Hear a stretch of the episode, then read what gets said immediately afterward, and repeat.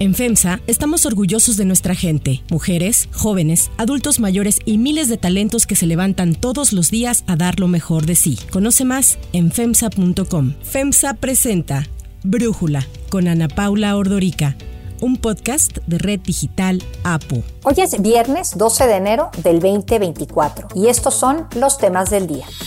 La red de amigos de Andy López Beltrán, hijo del presidente, incluye a un empresario involucrado en los Panama Papers, experto en ocultar fortunas y ejecutar inversiones en paraísos fiscales. Taiwán tendrá este fin de semana elecciones presidenciales bajo la sombra y amenaza de China. Pero antes vamos con el tema de profundidad.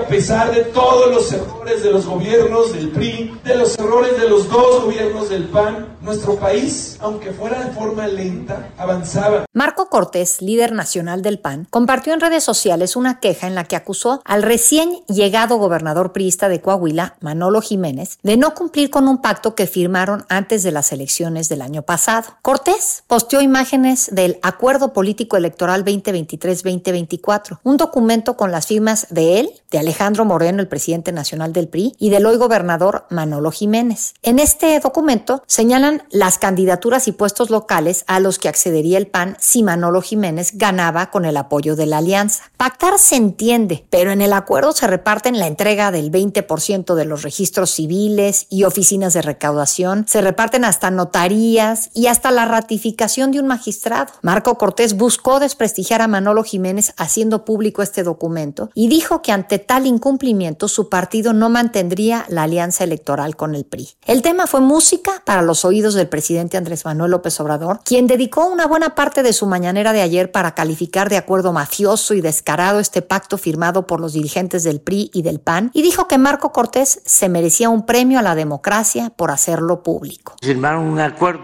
pero lo este, fantástico o surrealista o descarado es que lo dan a conocer. El mismo presidente del PAN lo da a conocer. O sea, le tenemos que agradecer. ¿eh? Marco Cortés respondió al presidente que la política debe de ser transparente a la luz del día y a la vista de todos y que en toda democracia en el mundo lo más normal es que se realicen acuerdos políticos y lo deseable es que se cumplan. Además destacó que la coalición Fuerza y Corazón por México, encabezada por Xochitl Galvez rumbo a la presidencia en el 2024, es formal, pública y transparente, pues ella es una mujer que no tiene cola que le pise. Pero a pesar de los halagos a Xochitl, ella también tachó de inaceptable el convenio dado a conocer por Marco Cortés. Es inaceptable. Desde el punto de vista ético, para mí, jamás aceptaría una cosa que contenga lo que ahí dice. Por supuesto que las notarías se tienen que asignar a la gente por examen de oposición. Las direcciones de las escuelas se tienen que asignar a las personas por su capacidad y por su talento. No llegamos a la política para buscar un beneficio personal para nadie. Como presidente del PAN, esta es una más de las lamentables acciones de Marco Cortés. Apenas hace unos días dio la nota al ser cuestionado sobre el uso político y acarreo de migrantes haitianos varados en México para asistir al mitin de cierre de precampaña de Santiago Taboada, su candidato al gobierno de la Ciudad de México. Cortés afirmó que estaban sumando el voto migrante, pese que estos no tienen derecho al voto en el país. Es lo mismo que debemos ofrecerles nosotros a los migrantes aquí. Y por eso es que le estamos ganando el voto de los migrantes. Están pagando a personas migrantes para llenar los estamos eventos. Estamos sumando a gente que quiera que las cosas. Así los invitaron a acudir al evento. Estamos sumando. O como cuando dijo en el 2021 frente a dirigentes e integrantes del partido que el panorama para el PAN estaba muy complicado y que seguramente perderían el control de tres de los ocho estados que gobernaban en ese entonces. No hay más. Está muy complicado Durango, Tamaulipas, Quintana Roo, Hidalgo y Oaxaca. La única que tenemos realmente posibilidades y muy buenas y contundentes de ganar es Aguascalientes. Y ahí tenemos la responsabilidad de hacerlo bien. Lo que vemos es que el PAN ha perdido siete gubernaturas en los cinco años bajo el liderazgo de Marco Cortés, quien apostó a la alianza político-electoral con el PRI y el PRD y que mantiene rumbo al 2024 esta misma alianza pese a los señalamientos de simulación en el proceso interno. En el 2018, antes de que llegara Marco Cortés a la dirigencia del PAN, el partido gobernaba 12 estados en el país. Tras la alianza con el PRI y el PRD para hacer contrapeso de Morena, ahora gobierna solo 5. Aguascalientes, Chihuahua, Guanajuato, Querétaro y Yucatán. Aunque el PAN sigue siendo la segunda fuerza política en el Congreso, hay voces dentro del partido que cuestionan el rumbo que ha tomado el panismo. Apenas en noviembre, senadores panistas lo cuestionaron por haber cedido al PRI candidaturas en el Congreso en entidades en donde el PAN tiene una mayor intención de voto. Uno de sus principales críticos ha sido el senador Damián Cepeda. La actitud que veo hoy de la dirigencia nacional es completamente contraria a lo que necesitamos los mexicanos. Es una actitud de quien está administrando la derrota, no de quien está queriendo ir por la victoria. Nosotros necesitamos ir a ganar, no ir a competir. Esa es una postura débil, mediocre. Necesitan los mexicanos, los ciudadanos, que el PAN esté a la altura de la circunstancia y salga a representarlos. Tan mala ha sido la administración de Marco Cortés que hasta su compañero de alianza Jesús Zambrano, presidente nacional del PRD, se confundió y lo llamó delincuente electoral. Lo otro que anuncia el delincuente electoral Marco, sí, perdón, Mario, Marco, perdón, Mario Delgado. El análisis. Para profundizar más en el tema, le agradezco a Roberto Gil Suart, abogado y columnista en el financiero, platicar con nosotros. Roberto, ¿cuál es tu lectura sobre este acuerdo de Coahuila que Marco Cortés hizo público? Me parece lamentable, es un error y así ya lo expresó Xochitl Gálvez, en dos sentidos de la expresión. En primer lugar es el contenido propio de estos pactos de Coahuila y por el otro lado la decisión de hacerlos públicos. Yo creo que la política, la base de la política es pactar, es hacer acuerdos, es parte natural de la resolución de los conflictos, de la forma en la que se genera cooperación, de cómo se van tomando decisiones en una democracia, en una pluralidad. Los pactos son esenciales en la política. También cierta discreción sobre los pactos ayuda a generar condiciones para que estos puedan materializarse. Y, y también diría, una coalición electoral reparte posiciones, ¿no? Es, absolutamente normal. Te, construyes gobiernos de coalición a partir de acuerdos concretos sobre cómo van a ejercer eh, de ganar el poder los partidos que concurren a una coalición. Sin embargo, lo que está en ese acuerdo creo que excede lo éticamente justificable. No se están repartiendo o no se están asignando carteras para poder imprimir el sello ideológico, programático de cada partido. Lo que ahí hay es un reparto de posiciones que no pueden, no deben ser motivo de un acuerdo político. Me extraña que hayan pactado, por ejemplo, notarías, Ana Paula, cuando esa figura debe recaer en personas, en abogados que tengan reconocimiento y que se ganen el lugar por méritos, por profesionalidad, en concursos de oposición, etcétera. El, el, el hecho de pactar que vas a tener seis notarías, ahí luego me pasas el nombre, me parece que desdibuja el marco de lo razonable, que también con cierta ligereza se pacten los órganos autónomos, el Poder Judicial, pues le quita legitimidad a los partidos de oposición para criticar, para cuestionar la captura de eh, estos órganos a nivel federal que ha emprendido el presidente de la República. ¿Cómo Xochitl podrá en el debate electoral cuestionar la imposición de Lenia Batres en la Corte si hoy es público que sus partidos también hacen lo mismo o incluso peor? Lo hacen por lo menos en hojitas en blanco firmadas en el contexto de una negociación negociación político-electoral. Las oficinas de recaudación, pues lo único que te sugiere es que pues ahí están acordándose cosas que son mucho más allá del reparto razonable de responsabilidades. Y yo creo que fue un despropósito el contenido de esos uh, acuerdos y también la decisión de hacerlos públicos, porque si todo parece indicar por el contexto de lo sucedido que el PRI retiró su palabra empeñada en, en la asignación de las candidaturas a los ayuntamientos de Coahuila, que es una elección concurrente con la federal de 2024. Pero creo que ahí debió el partido ponderar el daño que le genera a Xochitl Gálvez. Quizá había que mejor soportar el golpe,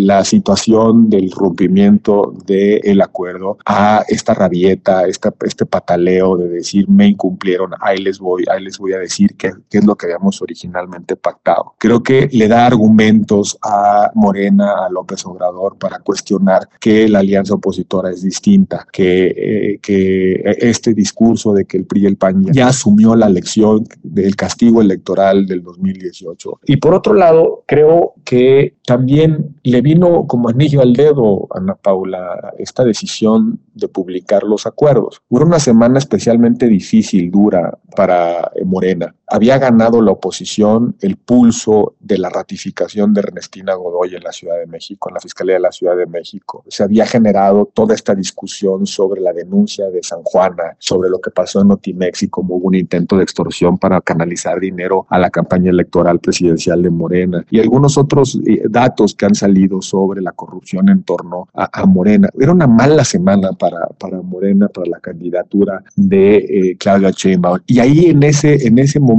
se cruza eh, esta decisión de publicar los, acuerdos, ¿no? Eh, ni siquiera por sentido estratégico de sacarle tajada a lo que el contexto estaba dando, ¿no? Es decir, parece que es un balazo en el pie. Oye, vamos bien, es una semana buena, vamos a echarla a perder. Y por último, creo que es un agravio para los miles de candidatos de la alianza que se están literalmente jugando la vida, empezando por Xochitl Gálvez, que la dirigencia ande privilegiando intereses de corto plazo, ande tratando de salvar cara con los liderazgos internos en lugar de apostarse por ganar, Ana Paula, por ganar. Y no se va a ganar o no van a competir con seriedad si no muestran que aprendieron la lección y que son diferentes a Morena. Sí, esto que dices, eh, cómo es música para los oídos, pues el presidente le dedicó ayer en su mañanera una buena parte a decir, ya ven, la oposición sigue haciendo las cosas como en el pasado y por eso debemos de continuar de alguna forma. El hecho de que Cortés solito haya tomado la decisión de dar a conocer estos pactos y no entender, pues que lo que estaba ahí pactado, habían unas cosas que, ok,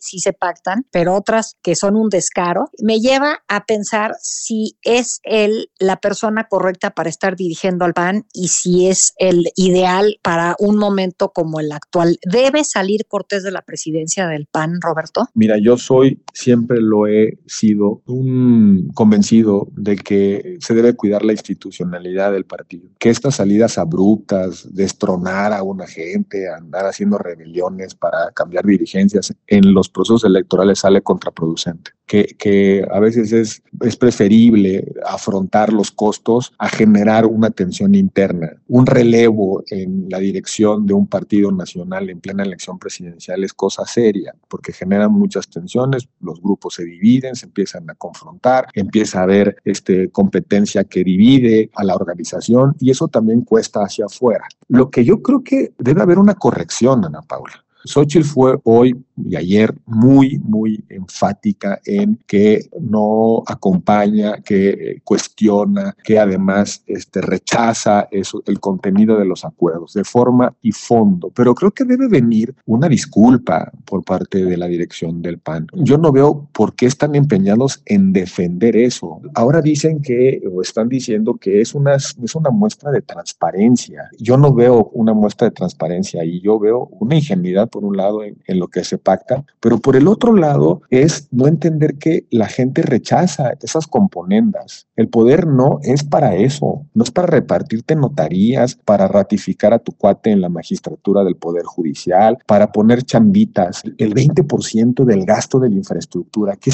qué sugiere eso? Son acuerdos de privilegio, de, lana, de chambas, de estructuras. Y yo creo que tiene que ver con un poco cómo el PAN eh, se ha instalado en esta dinámica, a mi juicio, muy perversa, de que tú controlas el padrón, controlas las, dirigencias y luego con eso controlas los candidatos. Cuando los candidatos ganas, controlas el gobierno y desde el gobierno influyes en los padrones. Quieren, parece que quieren repartir chambitas para tener contento a los padrones cerrados del PAN. Entonces te muestra también cuáles son las prioridades que tiene la dirección en cuanto al partido. Yo no creo que sea buena idea someter al partido a la tensión de un cambio en la dirigencia. Creo que es mejor afrontar el error, es mejor pedir disculpas, es mejor incluso hacer una corrección en el discurso, hacer una autocrítica, si eso se firmó por otra razón. Porque Ana Paula, a mí me preocupa otra cosa. Esa difusión, esa publicidad de los acuerdos, abre otra pregunta. ¿Y qué pactaron a cambio de poner a Xochitl? Cuáles son los acuerdos alrededor de la Alianza Nacional, de la Alianza en Guanajuato, de la Alianza en Yucatán. de la alianza en otros estados. Y esa especulación puede carcomer profundamente la credibilidad de la alianza como una forma de participación de partidos políticos distintos. Y luego, por otro lado, estamos diciendo que la alianza es necesaria para recuperar el país, para rescatar el país, y nos enteramos que en realidad no es para recuperar el país, sino es para intercambiar fichitas, ¿no? Totalmente. Ahora, el hecho de que se haya roto la alianza ahí en Coahuila, ¿qué te hace pensar sobre la alianza general, la alianza presidencial. Es un error, el PRI no es de confiar, el PAN es muy ingenuo. O sea, ¿qué piensas de la alianza y qué hacer con ella? Creo que se, se están cumpliendo los pronósticos que algunos hemos dicho. Una alianza cuando no tiene propósitos definidos, narrativa, causas claras, adhesivos mucho más allá que el reparto del poder, termina desmoronándose. ¿no? Conforme ha ido bajando la, la decisión de las alianzas, se han generado tensiones. Si se cerró la alianza a nivel nacional, primero la del Estado de México y Coahuila, ya vimos a cambio de qué. Luego se cerró la alianza nacional en torno a Sochi. Pero luego vino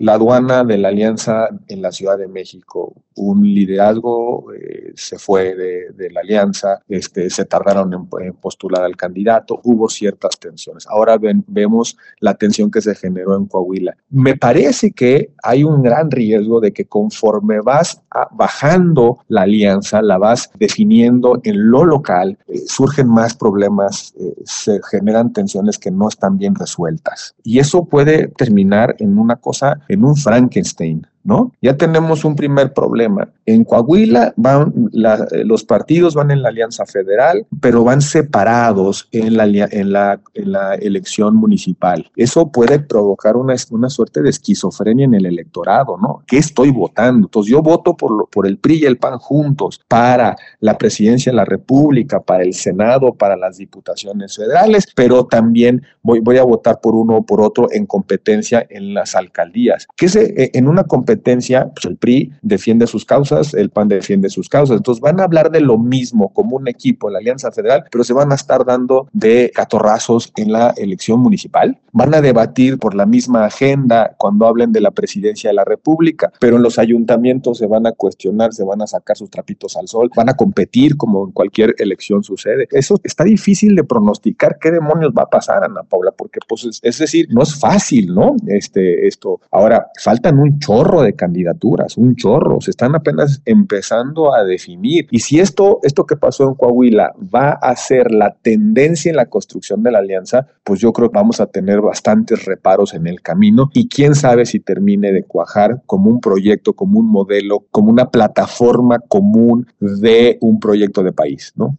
Completamente de acuerdo. Roberto Gil, muchísimas gracias por platicar con nosotros y darnos este análisis. Como siempre, encantado de estar contigo y un saludo a todos y aprovecho para desearles feliz año. Antes de continuar, quiero pedirles que en la plataforma que nos escuchen, ya sea Spotify, Apple Podcast, la que sea su favorita, que por favor nos califiquen, de preferencia con cinco estrellas, y que también compartan el podcast y comenten lo que les gusta, lo que no, lo que sienten que le podemos mejorar. Ahí en Spotify hay la posibilidad de comentar. Todo esto es para que podamos seguir creciendo y ofreciendo el podcast para ustedes sin costo. Hay otras noticias para tomar en cuenta. 1. Los López Beltrán. Ya son varios los señalamientos de tráfico de influencias, nepotismo y corrupción de los hijos del presidente Andrés Manuel López Obrador. Ya sabemos la historia de José Ramón con la Casa Gris, Gonzalo con el control de contratos en el tren Maya y Andy Jr., Andrés Manuel Jr., de quien ha sido documentada una red de amigos con los que ha podido hacer eh, pues muchos negocios en diversas dependencias del gobierno federal. Una nueva investigación de Mexicanos contra la Corrupción y la Impunidad revela a un personaje vinculado a la red de amigos de Andy, un experto en crear empresas fachada en paraísos fiscales para ocultar fortunas e identidades. Luis Doporto Alejandre participa a través de una de sus empresas con un contrato por alrededor de 400 millones de pesos en una de las obras emblema del actual gobierno federal, el malecón de Villahermosa, la capital del estado natal de López Obrador. Doporto Alejandre estuvo involucrado en 2016 en los Panama Papers y al año siguiente en los Paradise Papers, otro escándalo escándalo financiero de alcance internacional. Toporto tuvo injerencia en empresas y transacciones financieras en Suiza, Luxemburgo, Países Bajos, Malta, Eslovaquia, Panamá, las Islas Vírgenes Británicas, Bahamas, Hong Kong y Nueva Zelanda, destinos considerados como paraísos fiscales por los beneficios tributarios que se otorgan a inversionistas y por la garantía de mantener sus identidades en el anonimato. La sexta etapa del malecón de Villahermosa fue un proyecto cuya supervisión integral encomendó López Obrador a Alejandro Castro Jiménez Labora, otro de los amigos de Andy. Para Brújula, Vanessa Cisneros, periodista de Mexicanos contra la Corrupción y la Impunidad, nos habla sobre cómo se entrecruza la historia de Doporto y la red de amigos de Andy López Beltrán. En febrero del 2023, la SEDATU lanzó la convocatoria para la licitación de la sexta etapa del malecón de Villahermosa y asignó la obra a la compañía Brick Contratistas.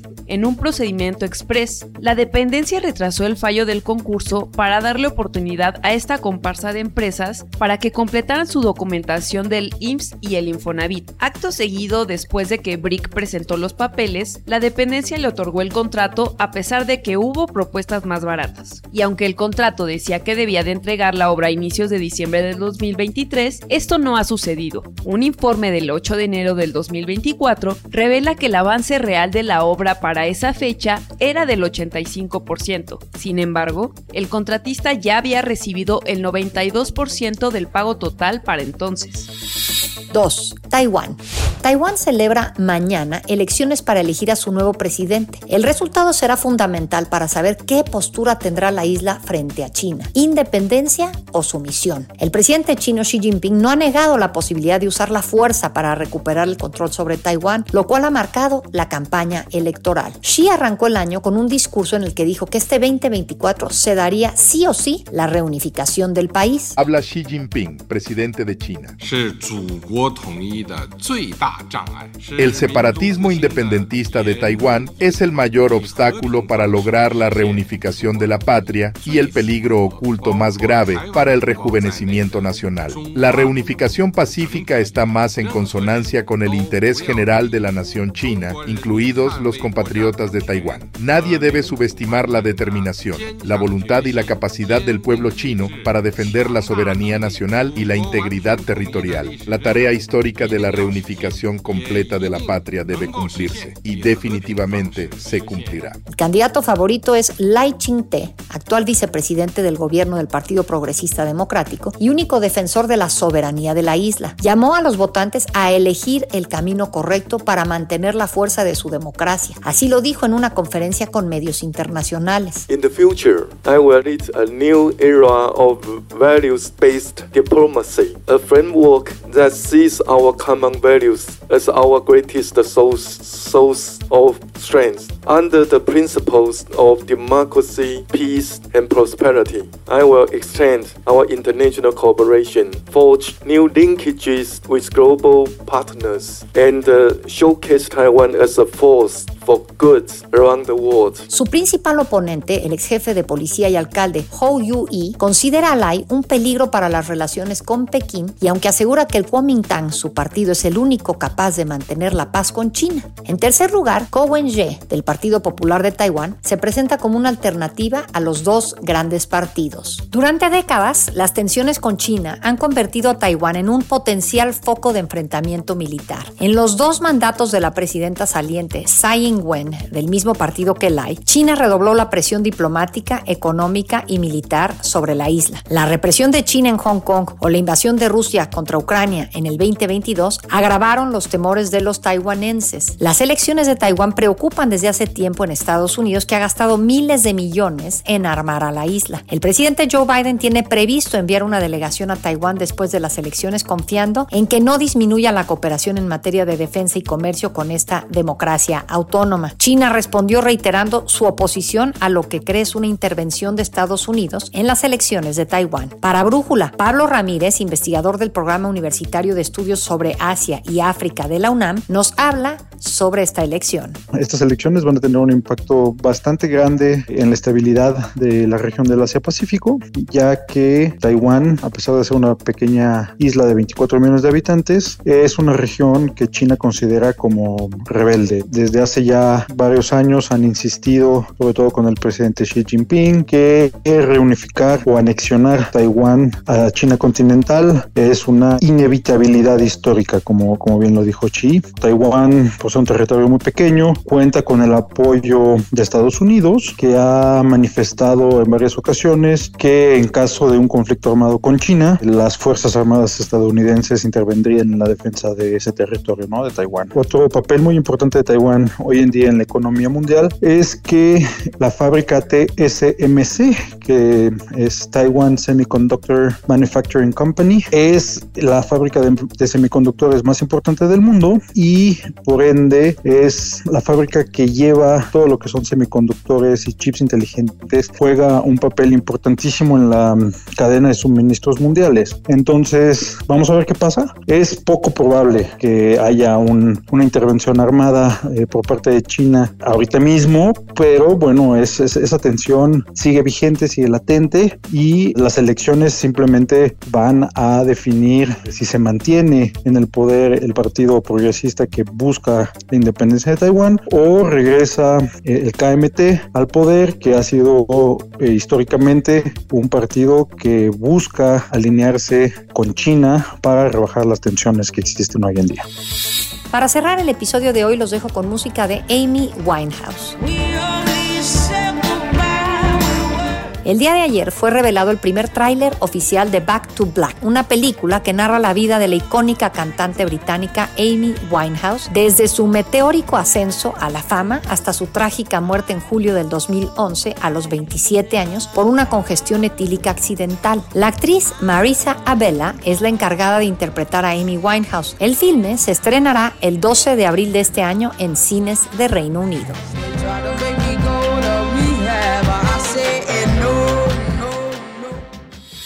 Yo soy Ana Paula Ordorica. Brújula es una producción de Red Digital APO. En la redacción, Ariadna Villalobos. En la coordinación y redacción, Christopher Chimal. Y en la edición, Cristian Soriano. Los esperamos el lunes con la información más importante del día. Que pasen por lo pronto un gran fin de semana. Oxo, Farmacias ISA, Cruz Verde, Oxo Gas, Coca-Cola FEMSA, Invera, Torrey y PTM son algunas de las muchas empresas que crean más de 245 mil empleos tan solo en México y generan valor como parte de FEMSA. FEMSA presentó Brújula con Ana Paula Ordorica, un podcast de Red Digital APO.